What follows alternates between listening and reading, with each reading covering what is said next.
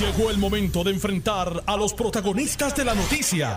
Esto es el podcast de En Caliente con Carmen Jové. Muy buenos días, gracias por la sintonía. Estamos en vivo por el 630 y también por el 94.3 FM, simultáneamente en la banda AM y en la banda FM. Y por notiuno.com, diagonal TV, audio y video, nuestra voz y nuestra imagen llega al mundo entero. Bueno, vamos a hablar sobre la alianza público-privada para la Autoridad de, Energía Eléctrica. Eh, tengo en línea a Omar Marrero. Saludos, Omar. Buenos días, Carmen, y muy buenos días a todo ese público que, siempre te sintoniza. Gracias. Eh, ¿Cómo que, que está en manos privadas la autoridad, pero que no es una privatización? Eso no, no, no hace mucho sentido. Pues hace mucho sentido, Carmen, porque por definición en el concepto de la privatización, lo que significa que se transfiere la titularidad del activo y la alianza público-privada, lo que no es una privatización porque es una concesión. El título del activo, entiendas, el título de la transmisión y la distribución permanece en manos del sector gubernamental, así como el control de las tarifas, así como el control de, la, de las métricas de desempeño con las cuales tiene que cumplir ese privado. Cuando se da una privatización, entiéndase como cuando se dio la transacción de la telefónica o la transacción de las navieras, Carmen, en este caso no solamente se transfieren las Esto operaciones, es algo parecido a lo de la, titularidad. Esto es algo parecido como a la, la fallida compañía Ondeo que trajeron para administrar la autoridad y después se fue porque no podía y después vinieron unos franceses. Ese tipo de... bueno, en aquel... Pero es no ese tipo porque... ¿No? No es, no es, parecido, Carmen, porque en aquel momento, ¿verdad? No se hizo el trabajo a través de lo que requiere la ley de la alianza público-privada, no se hizo un extenso proceso de análisis, de evaluación, de planificación. Pero el concepto per se, el concepto per se está en manos privadas, eh, cierta parte, pero no le pertenece a, sí es, es el mismo. Este estuvo pues fabuloso, según tú, pero aquel no estuvo fabuloso, pero es más o menos para entender qué es lo que es. Eh, no tiene control de las no tiene control de las tarifas. ¿Quién controlará las tarifas?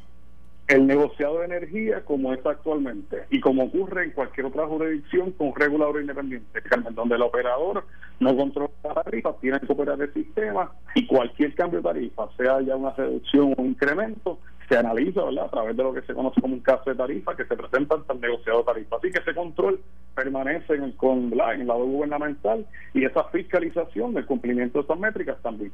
El rol de esta compañía es una compañía administradora. Eso es así, Carmen. Ellos van a administrar lo que es la transmisión y distribución, así como la, ¿verdad? la facturación y los procesos de servicio al cliente. Así que una vez se complete lo que es el periodo de transición, que es lo que comienza en este momento, porque obviamente una, operación de esta magnitud no se transfiere de la noche a la mañana, así que ahora comienza un proceso de transición. Una vez culmine ese proceso de transición, Carmen, ellos serían quienes van básicamente serían los responsables de administrar esta red y obviamente la interacción con el cliente. Así que las quejas las preocupaciones, las solicitudes de nuevos servicios y cualquier eh, eh, relación de ese cliente o consumidor con la autoridad sería a través de este consorcio llamado Luma. Ellos entonces sustituirían el rol de, de José Ortiz, ¿verdad? ¿O José Ortiz se queda también? En la área de transmisión y distribución. No, pero como también y facturación y servicio al cliente en esa área, pero la área de generación, Carmen, como tú bien sabes, todavía ¿verdad? permanecerá al lado del gobierno, ahí comenzará un proceso de transición también, sin embargo, hasta que no se complete ese proceso, ¿verdad? No se ¿Quién sería, ¿Quién sería, por así decir, en palabras sencilla, el jefe o la jefa de, de la autoridad? ¿Quién mandaría? ¿Sería la compañía eh, o sería en el área de transmisión y distribución, Carmen, y la relación con el cliente sería esta, esta compañía privada llamada Luma. De la misma manera que en el aeropuerto, ¿verdad? Ya no se encuentra la autoridad del aeropuerto, a pesar que sigue siendo la dueña de la, de la, facilidad. Pero mantendríamos la estructura de tener un, un presidente, un director ejecutivo, para otras cosas. No, esa esa, una vez se complete la transición de la concesión de la transmisión y distribución, y se complete también lo que es la privatización del sector de la generación, la realidad es que la estructura tal como la conocemos cambiaría, que sería un grupo más menor, será un grupo reducido, quien básicamente no solamente obtendría el título sobre los activos, sino también sería quien fiscalizaría Pero si contrato. si privatizamos, y yo, no estoy en contra de la, de la privatización, hay cosas que funcionan mejor en manos de gobierno o hay cosas que son un desastre. Hay compañías privadas que son maravillosas y otras que no sirven, que quiebran. Definitivamente. Pero no es un dogma, no es un dogma de fe, pero si se privatiza la generación, que ya está parcialmente, ¿verdad? Porque hay compañías privadas que están haciéndola, la generación y la distribución, ¿qué es lo que queda de la autoridad en manos de puertorriqueños? Bueno, la titularidad de los activos siempre permanecerá en manos de puertorriqueños. Luma es creada una corporación bajo las leyes de Puerto Rico para emplear a puertorriqueños, a empleados no solamente a la autoridad, sino también a otras personas que quieran trabajar, ¿verdad? En el sector energético, porque de eso que se trata, también de la garantía de empleo, no solamente para los empleados actuales, sino para la creación de mayores empleos, porque aquellos que conocen la autoridad sabemos que eh, la cantidad de empleomanía ha bajado. ¿Y, los empleados? ¿A quién se ¿Los empleados de, de, la autoridad de hoy se reportarán a esta compañía? ¿Esa será su jefa? Nosotros confiamos en que ellos optarán ¿verdad? por transferirse a la compañía privada. Eh, esa es la idea, ese es el requerimiento que se le hizo a este consorcio, que tiene que darle prioridad a todos los empleados y confiamos que cuando se puedan sentar, ¿verdad? Eh, eh, incluso con su liderato obrero de la Unión, cuando se pueda sentar, verán que la oportunidad para sus empleados de desarrollo profesional dentro y fuera de la empresa es definitivamente una muy ventajosa. Y como patrono eh, tiene derecho a remover, a cambiar de posición empleado, a, subir a los que ellos entiendan que lo merezcan y todos los derechos, todos los derechos que tienen, eh, todos los derechos queridos que tienen los empleados se mantienen. Esta compañía que se escoge el consorcio Luma incluye a Cuanta. Cuanta es la compañía más grande en Norteamérica, la el que tiene la mayor cantidad de celadores unionados. Ellos trabajan con uniones, se sienten cómodos trabajando con uniones, quieren trabajar con las uniones. Así que en ese sentido se trata verdad de una negociación que lo protege la ley local bajo la misma ley de la transformación, que eso es parte de la oportunidad que tiene, no solamente obviamente el liderato, pero más importante los empleados. Así que los empleados van a ganar no solamente ese desarrollo profesional, sino de una estabilidad organizacional, una continuidad gerencial. No vamos a tener en 10 años 10 directores ejecutivos, no vamos a tener 5 cinco directores ejecutivos en 3 años, a pesar de la labor encomiable que ha hecho José. La realidad es que necesitamos una continuidad más allá de una administración pública. ¿Y quién es el supervisor de esa compañía? ¿La Junta de Supervisión Fiscal?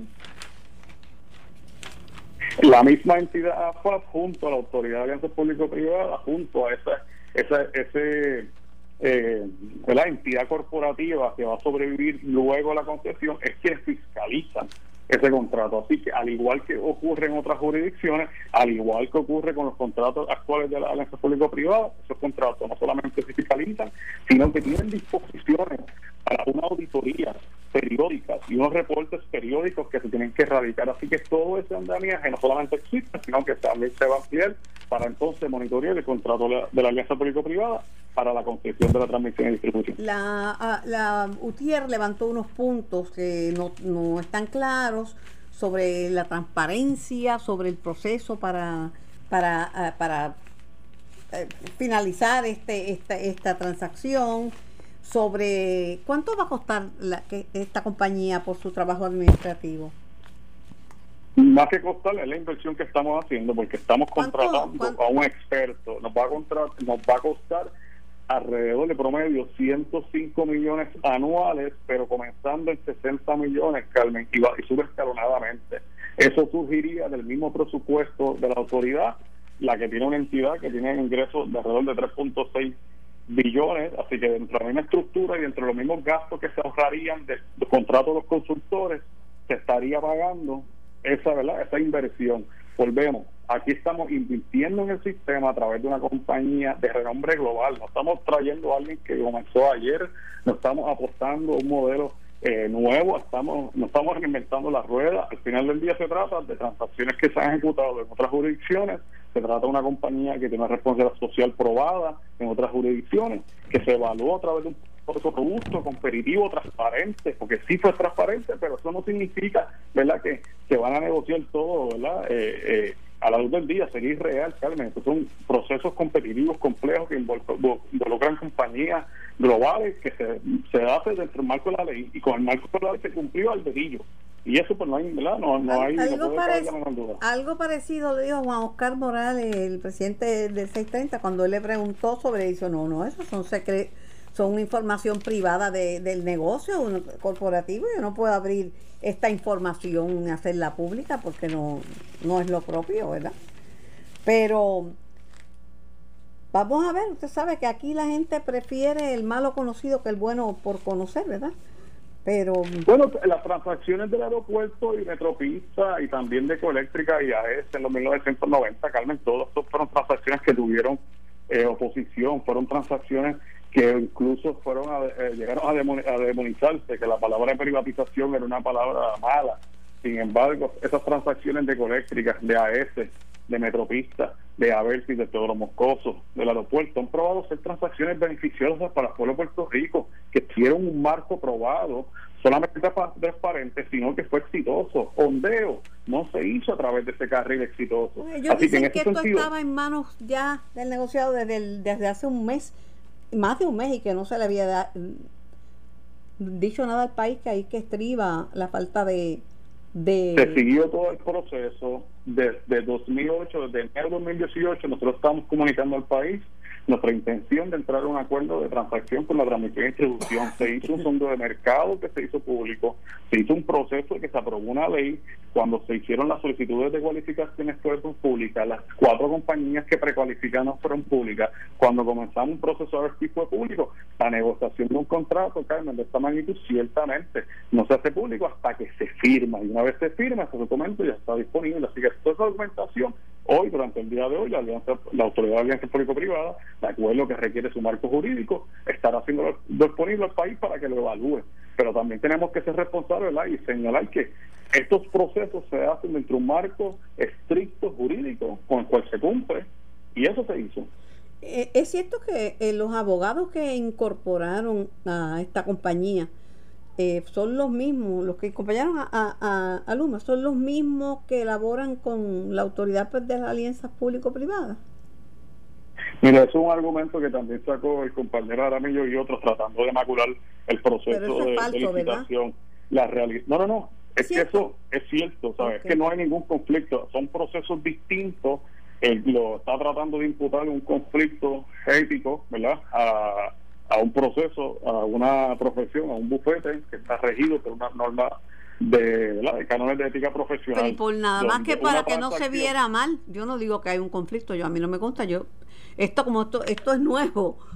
pero para que no hubiese sido mejor conseguir otro bufete para que no se viera mal o que vivieran con el... lo que pasa es que eso no es una prerrogativa mía, ya eso es una prerrogativa del proponente privado que tiene que hacer esa contratación. Esa contratación se hace dentro de un marco de derecho, donde hay una correspondencia, donde se tiene que notificar si hay un conflicto, donde se tiene que buscar una opinión legal y todo eso se hace dentro de un marco de derecho, ¿verdad? Pero tratar de imputar eso, hacer que ¿verdad? que la transacción pues fue eh, hecha de una manera que no fue transparente, pues ¿verdad? Eh, es, falso en, de, parte de los hechos. Así que en ese sentido se cumplió con todo el proceso, se siguió el proceso tal cual dice la ley y, y eso fue lo que se cumplió. Y gracias a Dios estamos más que satisfechos que terminamos un proceso, un consorcio que no solamente tiene la capacidad para ejecutar lo que tiene ante ellos, sino que tiene el compromiso y obviamente la experiencia probada de haber ejecutado transacciones similares para el beneficio de otras comunidades.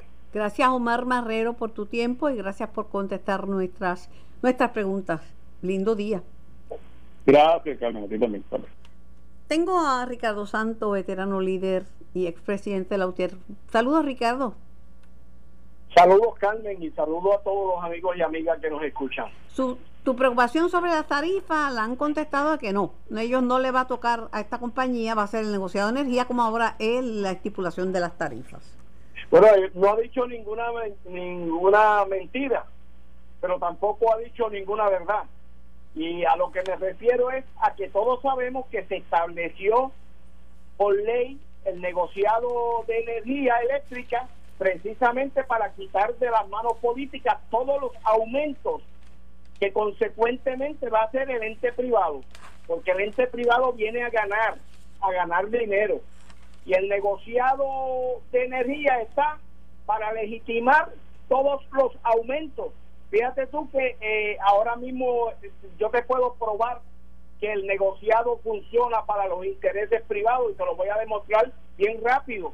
Cuando se presentó ante este negociado, este negocio, este tumbe al pueblo de Puerto Rico, el negociado lo aprobó con votos divididos. ¿Y qué dice el voto disidente de Ángel Rivera?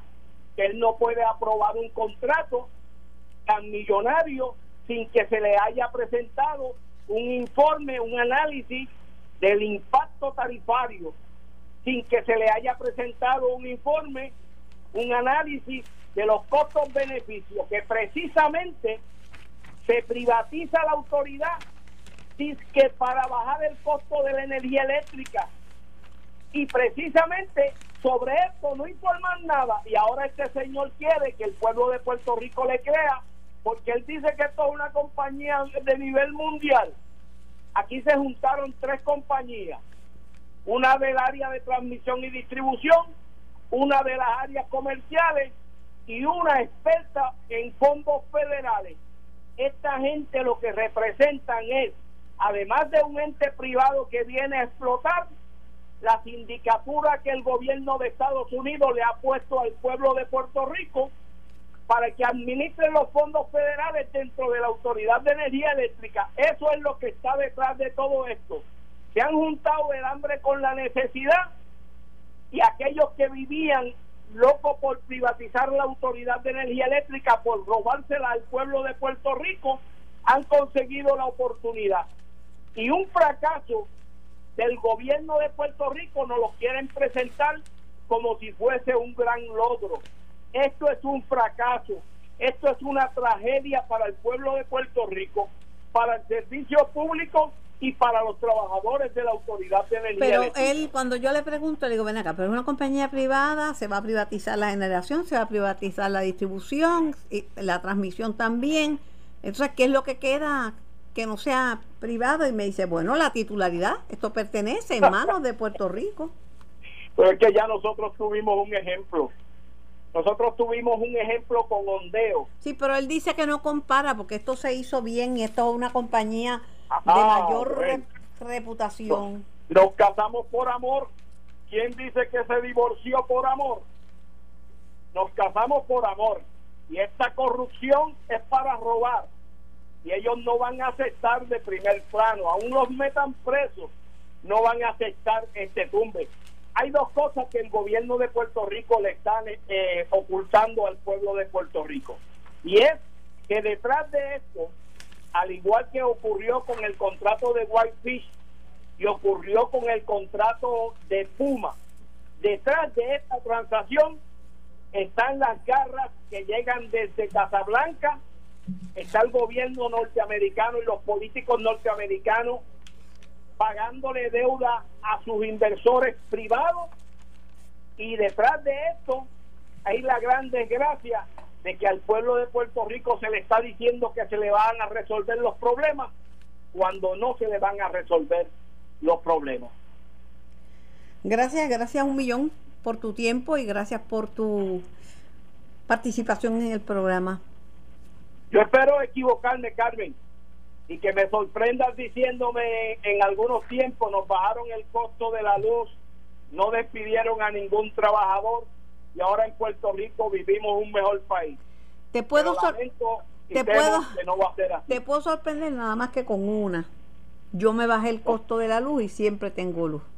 No tengo la compañía esta ni, ni americana ni eso. Yo misma manejo produzco y, almaceno mi energía. Pero, pero ellos, pero ellos para poder correr en la medida en que siga reduciéndose el consumo de energía eléctrica, ellos se van a encargar de imponerle un impuesto al sol para que ni siquiera eso sea una alternativa sin que los dueños y los privatizadores no te, no te preocupes que tú sabes que yo siempre los estoy velando Gracias. Nos vemos, Gracias. Bueno. Estás escuchando el podcast de En Caliente con Carmen Jovet de Noti 1630. Retomamos el diálogo con nuestros invitados. Estamos en vivo y el programa es para ustedes. Ya tengo en línea al presidente de la Comisión Estatal de Elecciones, juez Juan Ernesto Dávila. Buenos días, señor presidente. Buenos días, Carmen. Como siempre, un placer estar contigo los amigos eh, de Unos saludos a todos. Bueno, eh, aprobado el nuevo código electoral con la oposición de la oposición. O todos los partidos de la oposición han hecho manifestaciones en contra del código, ¿verdad? Está aprobado. Eh, usted tiene que administrar lo que le den, pero eh, la comisión no sabe cuánto va a costar poner en vigor ese código. No, mira, eh, Carmen, gracias por hacerme esa pregunta porque me permites este expresarme sobre cuando yo manifiesto el asunto de la, la que no tenemos certeza sobre la cantidad de, dinero, me refiero a unos a unas innovaciones tecnológicas que el código requiere y que son para fechas posteriores, ¿verdad? Este, estamos hablando que algunas son para hasta el cuatrenio que viene, no son para este cuatrenio. Eh, algunas de estas, de estas innovaciones son, en primer lugar, el sistema mecanizado de endosos para los aspirantes a primaria. como tú sabes, en este cuatrenio fue mediante formularios de papel. Ya para, para el, el cuatrenio que viene, pues la ley ordena que sea mecanizado, ¿verdad? Un sistema, eh, una aplicación. Eh, el portal de la comisión para que los electores puedan solicitar transacciones electorales. Hoy día, si un elector, por ejemplo, se quiere inscribir para participar de la primaria local, del 9 de agosto, pues tiene que llamar al 787-777-8682, extensión 2362, y sacar una cita para acudir personalmente a una de las juntas de piso permanentes a solicitar eh, la inscripción. Eh, lo que busca la ley número 58 es que el elector pueda solicitar ese tipo de transacciones por eh, por internet. Todas estas, toda la implementación de esta tecnología, Carmen, eh, en algunos casos va a requerir que la comisión haga un proceso de contratación pública eh, y ciertamente yo no tengo forma hasta que realicemos ese, ese proceso de tener con precisión un número. ¿Cuáles, son, ¿cuáles son las medidas o los adelantos tecnológicos que sí serían para esta elección? Bueno, la, la realidad es que el la, el módulo electrónico de, de, de endosos de, partidos por petición, pues es un asunto que ya la comisión se adelantó, por decirlo así, al, al código. Eh, código, porque ya tenemos un módulo electrónico, ¿verdad? Así que en ese sentido, eh, ya ese lo tenemos, puede entrar en función eh, el primero de enero del año que viene, luego de que culminen las elecciones, pues ya para este cuatro el periodo de inscripción de partidos por petición eh, ya culminó. El, el, sistema que te hablé del dos de candidatos a primaria, pues también sería para el cuatrenio que viene, porque ya este culminó. Eh, así que estaríamos hablando del portal de internet para que los electores puedan realizar transacciones electorales y para eso, pues ciertamente yo no puedo dar un número porque no sería responsable de mi parte que poder dar un número sin que se haya realizado el proceso de de contratación pública que como como mandan las leyes de Puerto Rico y posteriormente tú puedes tener la certeza que ya nosotros yo desde ayer mismo eh, impartí instrucciones aquí en la Comisión Estatal de Elecciones a la Oficina de Informática eh, para que me prepare un informe detallado esta misma semana eh, con cuáles son los requerimientos técnicos que va a tener la implementación de este código eh, y qué necesitamos en términos de eh, recursos económicos y recursos humanos para poder llevar a cabo estos cambios. De, hay un dinero que se... Ciertamente, ciertamente Carmen, eh, es necesario implementar eh, la tecnología en los procesos electorales, eh, porque por ejemplo, en, en, el medio, en medio de la pandemia del COVID-19 que nosotros estamos eh, viviendo, es mucho más seguro que los electores puedan desde su hogar solicitar una transacción electoral a que tengan que acudir personalmente a una junta de inscripción permanente para poderlo hacer. Eh, como tú sabes, nosotros hemos estado reabriendo juntas de inscripción permanente, ya tenemos 71 juntas de inscripción eh, permanente abiertas a través de todo Puerto Rico, incluyendo Vieques. Eh, así que eh, esos son algunos de los cambios que son importantes que lo podamos implementar eh, para eh, dar un mejor servicio al elector, ¿verdad? Que, es una de las bases del nuevo código. El elector ser protagonista. Sí, pero, pero ya una parte se la van a economizar, porque por ejemplo, ya el comisionado electoral del PIB y el comisionado electoral del PPD Roberto Iván Aponte y Lynn Merle Feliciano dijeron que no van a coger ningún aumento de los que contempla para los comisionados el, código, no lo van a aceptar. Sí, y, lo, y, la, comisionada Santiago también manifestó eso. Este, ya, ya tenemos esas tres, esas, eh, recibimos ayer esas tres comunicaciones oficiales. Este, eh, eso es de la partida, ¿verdad? Este, de nómina. Nosotros en nómina seguimos teniendo un déficit, este, de cinco, un poco más de 5 millones de dólares em, con relación a lo asignado eh, y, a, y, a, lo que, es la nómina de la Comisión de Elecciones. Yo le tengo que decir que lo, la Comisión, aún en medio de la pandemia, ha estado ofreciendo el servicio electoral. Eh, los electores han podido eh, acudir a la Junta de Decisión Permanente a realizar sus transacciones electorales. Nosotros tenemos, establecimos un call center aquí en la comisión para eh, dar un, establecer un sistema de cita previa. ¿Por qué? Porque queremos evitar la aglomeración de personas en la Junta de Decisión.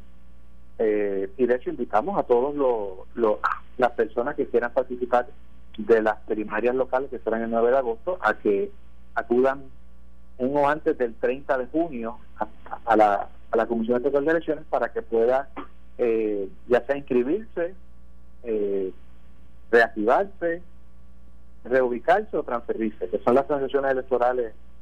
Eh, pueden ir a cualquiera de las 71 juntas de inscripción permanente, ya que todas están funcionando con el mecanismo de HIP Isla, lo que significa que no importa de dónde usted sea elector, cuál sea su domicilio electoral, usted puede ir a realizar allí una transacción electoral. ¿Le contestó Justicia Federal sobre la petición de los 2.5 millones para el plebiscito, esta o no? Eh, no hemos recibido una contestación de parte del Departamento de Justicia. Eh, nosotros estamos muy atentos a ese proceso. Eh, nosotros eh, enviamos toda la información en, en, el paquete de documentos que enviamos a Justicia Federal, enviamos todo lo requerido por la Ley 151-2020 y estamos atentos a, a, ese proceso. Hay mucha confusión y con estas críticas al código electoral, pues la gente tiene miedo que se vayan a robar las elecciones. Eh, ¿Cuándo va a empezar una campaña de orientación al elector? Que es más que merecido. Sí, el, la, los partidos políticos, ¿verdad? Este, que es importante también establecerlo, la oficina de los comisionados electorales, la ley que entró en vigor, establece que los que son comisionados propietarios seguirán siendo. De manera que los, los partidos políticos este, seguirán eh, ¿verdad? Este, trabajando aquí en la Estatal de Elecciones, junto a este servidor, en la participación de los eventos electorales. Por los puertorriqueños puede tener la receta eh, de que los eventos electorales que vamos a tener en este año eh, serán transparentes y eh, ganará quien más votos tenemos ya las máquinas de escrutinio electrónico yo creo que es importante también pero eh, le digo le digo eh, señor presidente que hay mucha confusión entre el electorado y como todos los días dicen que se van a robar las elecciones hay que orientar al electorado porque puede haber varias cosas. Puede haber un éxodo de electores masivos, o sea, que la gente decida no ir a votar pensando que está, esto ya está adjudicado porque se la van a robar. Eh, hay preocupación, eh, mucho miedo con que le voten adelantado y luego le recusen ese voto. Hay, hay, hay confusión, hay confusión. Bueno, en cuanto, mira, eh, ¿verdad? Nosotros estamos concentrados en la campaña de, de, de orientación. Eh, esperamos seleccionar este en esta semana la, la agencia de publicidad que, tendrá la tarea de, hacer esta campaña. Ciertamente eh, el presupuesto que tiene la comisión para hacer una campaña no es la de orientación, no es la misma que en cuatro años anteriores, eh, pero sí, eh, en primer lugar, eh, las máquinas de escrutinio electrónico están, eh, el internet está muy avanzado, eh, adicional siempre tenemos más de 4.000 que están en lista, eh, que se suman, lo que algún lo que le falta es el, el cambio de la batería interna, que ya la, eh, la a pedir y está llegando en los próximos días. Eh, así que eso es una buena una buena noticia porque las máquinas de escrutinio eh, son garantes, ¿verdad?, de, la transparencia del proceso. Y de hecho ha sido un proceso de mantenimiento que lo han trabajado todos los partidos políticos. Eh, así que en ese sentido, pues, el pueblo puertorriqueño puede tener la certeza de que en el escrutinio en la adjudicación de los votos, tanto en la primera local como en la elección general, pues tendremos disponibles estas máquinas de escrutinio electrónico. ¿Cómo no? Muchísimas gracias, presidente de la Comisión Estatal de Elecciones, Juan Ernesto Dávila. Siempre a las órdenes. Tengo al comisionado electoral del Partido Independentista, Roberto Iván Aponte. Saludos, Roberto. Saludos, Carmen. Saludos al público que escucha a ti uno. Bueno, Ningún comisionado electoral, eh, yo primero me enteré por ti, porque me lo escribiste, eh, que gracias por escribirme todos los días. Eh, el PIB, el Partido Popular y el PNP no van a coger el aumento que conlleva el código, el código electoral. el nuevo código electoral. Sin embargo, como le dije al presidente, hay muchas dudas yo sé que no tienen dinero para una campaña, que no pueden hacer lo que se hizo el año pasado, por ejemplo, a través de Noticias 630 y, y P en las elecciones pasadas, pero hay muchas dudas. La gente lo único que oye es que se van a robar las elecciones. Eso es lo, lo que en la mente del elector es eso, porque eso es lo que se repite constantemente. Sí, sí Carmen, eh, tú eres el mejor ejemplo, ¿verdad? Que en, en ocasiones la Comisión Estatal de Elecciones ha llevado a cabo una campaña eh, educativas que han sido muy efectivas para que la gente entienda cuáles son los asuntos y para que, le crea porque no es lo mismo agarrar un popular aquí un pipiolo allá este un PNP por allá una de Victoria Ciudadana pues que tenerlos todos juntos porque ahí la gente cree porque si me están todos juntos no no va a, si alguien dice una mentira lo va a desmentir el otro y, y yo espero que en estos próximos días decidamos finalmente la Comisión Estatal de Elecciones, los comisionados y el presidente, eh, cuál va a ser la agencia que va a llevar a cabo la campaña eh, educativa en los medios del país. Eh, porque es fundamental. tú tienes toda la razón, dicho sea de paso, ya que algunos candidatos están visitando a la ciudadanía, eh, por lo que yo he escuchado de los candidatos del partido, eh, hay mucha confusión de parte de la gente de cómo vota. Eh, por no decirte, el, tema de sacar la tarjeta electoral, pues es bien importante explicarle las fechas límite y cuáles son las gestiones que tiene que realizar. Así que sin duda alguna son una, es fundamental, sobre todo con la incertidumbre que hay en el país por el huracán, por los temblores, por la pandemia, por la crisis fiscal y, es un gran reto que tiene la comisión eh, en los próximos menos de cinco meses. Bueno, por eso te, por eso te digo, ¿y, ¿y cuánto le van a dar? Porque si le dan tres pesos, con tres pesos no hacen nada. Eh, eh, es así. hay unas reuniones la Junta, la, Junta de Supervisión Fiscal le dio un zarpazo, le dio un tajo a la comisión y como la gente oye que algunos dicen, no, que lo quiten, que la pongan a trabajar un año, ahora que se ve que hace falta que la gente esté instruida de cómo es el voto adelantado, quién lo puede solicitar, quién no, cómo es el voto ausente y todas las controversias que hay, máxime con un nuevo código, y no tienen chao una campaña, lo que le va a dar es una... Tres, pesos. Sí, el, el hecho de la presencia de la Junta Fiscal y la implantación de ese plan de austeridad se ha visto eh, desde que comenzó y en términos del sistema electoral y la Comisión Estatal de Elecciones ha sido sumamente afectada y los rumores siguen siendo que eso es, por darte un ejemplo, el presupuesto que comienza el 1 de julio va a seguir siendo recortado, se va a seguir recortando. Así que eso tiene sus consecuencias y por eso siempre he dicho, la Junta Fiscal no conoce la idiosincrasia del pueblo puertorriqueño eh, y ellos van a cortar a como de lugar. Dicho sea de paso, eh, la aprobación del Código Electoral en gran medida le hace el trabajo a la Junta Fiscal. Yo te digo que en la mente de la gente lo que hay es lo que más se ha repetido, principalmente por, eh, por el partido de oposición, el partido principal, el Partido Popular, que se van a robar las elecciones y eso es lo que está en la mente de la gente, ¿sabes? Sí es. Eh, si eso ocurre, la gente no va a ir a votar, o sea, no va a ir a votar. Es fundamental, ¿verdad? Y, aprovecho la ocasión, eh, sobre todo los jóvenes, 18 años, saquen su tarjeta electoral, acuda a la Junta de Inscripción Permanente que están abiertas en estos momentos y tenga ya esa tarjeta con usted para que el día de las elecciones cuente su voto como tiene que ser. Eh, pero esas gestiones tiene que hacerlas ya lo antes posible. Bueno, pues muchísimas gracias por tu tiempo, muchísimas gracias por comunicarte con, nosotros. ¿Alguna razón específica para no aceptar el aumento que trae el, el nuevo código? A mí me parece que es evidente, este país está en crisis.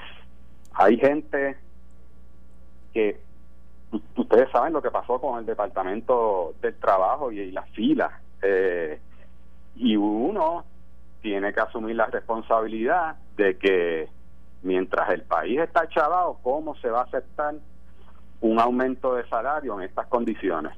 Eh, y entendimos tanto la comisionada alterna como este servidor que había que dar ese paso. Y así lo hicimos. Bueno. Pues muchísimas gracias. Gracias por Gracias, Carmen. Esto fue el podcast de En Caliente con Carmen Jovet de Noti1630. Dale play a tu podcast favorito a través de Apple Podcasts, Spotify, Google Podcasts, Stitcher y notiuno.com.